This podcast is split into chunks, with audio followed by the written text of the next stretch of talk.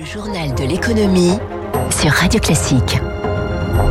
Bon réveil, bonne journée, soyez les bienvenus. Le journal de l'économie vous est présenté par Eric Mauban. Bonjour Eric. Bonjour Dimitri, bonjour à tous. Bonne nouvelle pour tous les jeunes qui cherchent à travailler cet été. Mais oui, environ 10 000 offres de jobs ont été publiées à par... sont publiées à partir d'aujourd'hui sur la plateforme gouvernementale Un jeune, une solution. À l'origine de ces postes à pourvoir, une trentaine d'entreprises et d'organisations patronales qui ont publié une tribune sur l'emploi des jeunes. Ils disent refuser que la jeunesse d'aujourd'hui ne devienne une génération sacrifiée.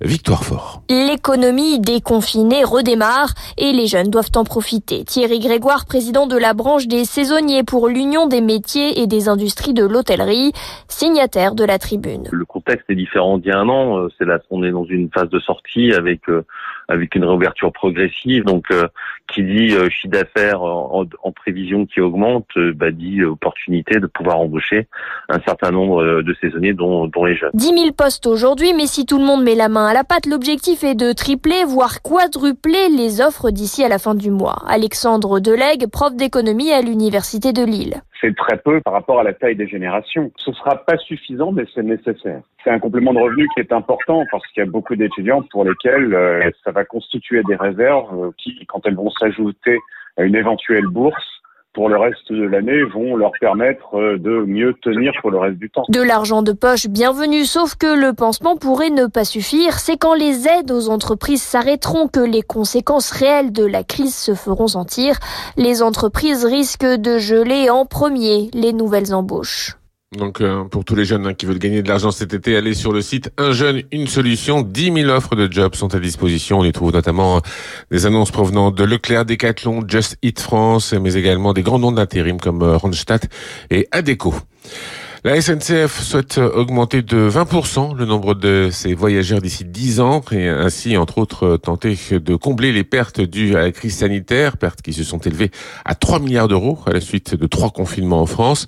Un objectif qui sera compliqué à atteindre pour la SNCF, estime Gilles Dansard, journaliste et spécialiste des questions de transport ferroviaire. C'est un objectif qui est bien dans l'air du temps écologique, de privilégier le transport ferroviaire sur d'autres modes, mais il est clair que la SNCF SNCF n'en a pas aujourd'hui les moyens en termes d'infrastructure, de matériel, d'investissement. Le premier problème, c'est le coût de ce qu'on appelle les péages, ce que la SNCF doit payer pour emprunter ses voies, donc qui sont en France assez élevés. Et puis après, il y a aussi tous les coûts de production qui sont euh, sans doute un peu trop élevés. Pour euh, atteindre de tels objectifs, il faudrait des investissements extrêmement importants qui pour l'instant ne sont pas d'actualité.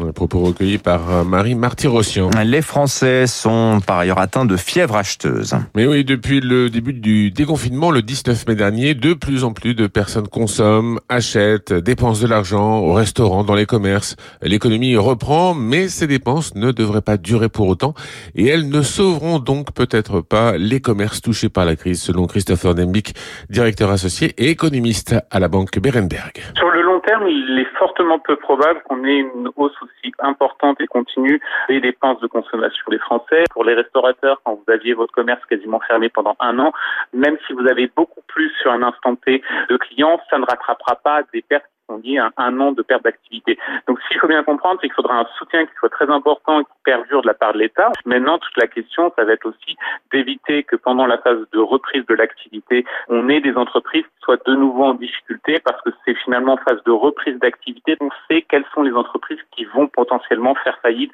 ou être dans des grandes difficultés financières. Voilà, et on reparle de tout cela juste après le journal dans le focus avec le directeur des études et synthèses économiques de l'INSEE.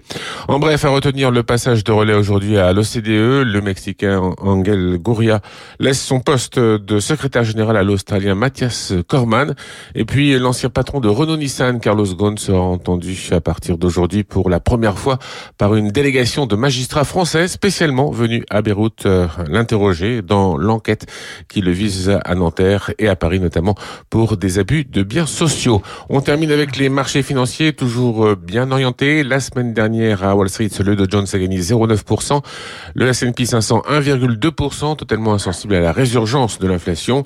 Wall Street sera fermé aujourd'hui pour le Memorial Day, puis à Paris, le CAC 40 a gagné la semaine dernière 1,53% et 16,8% depuis le début de l'année.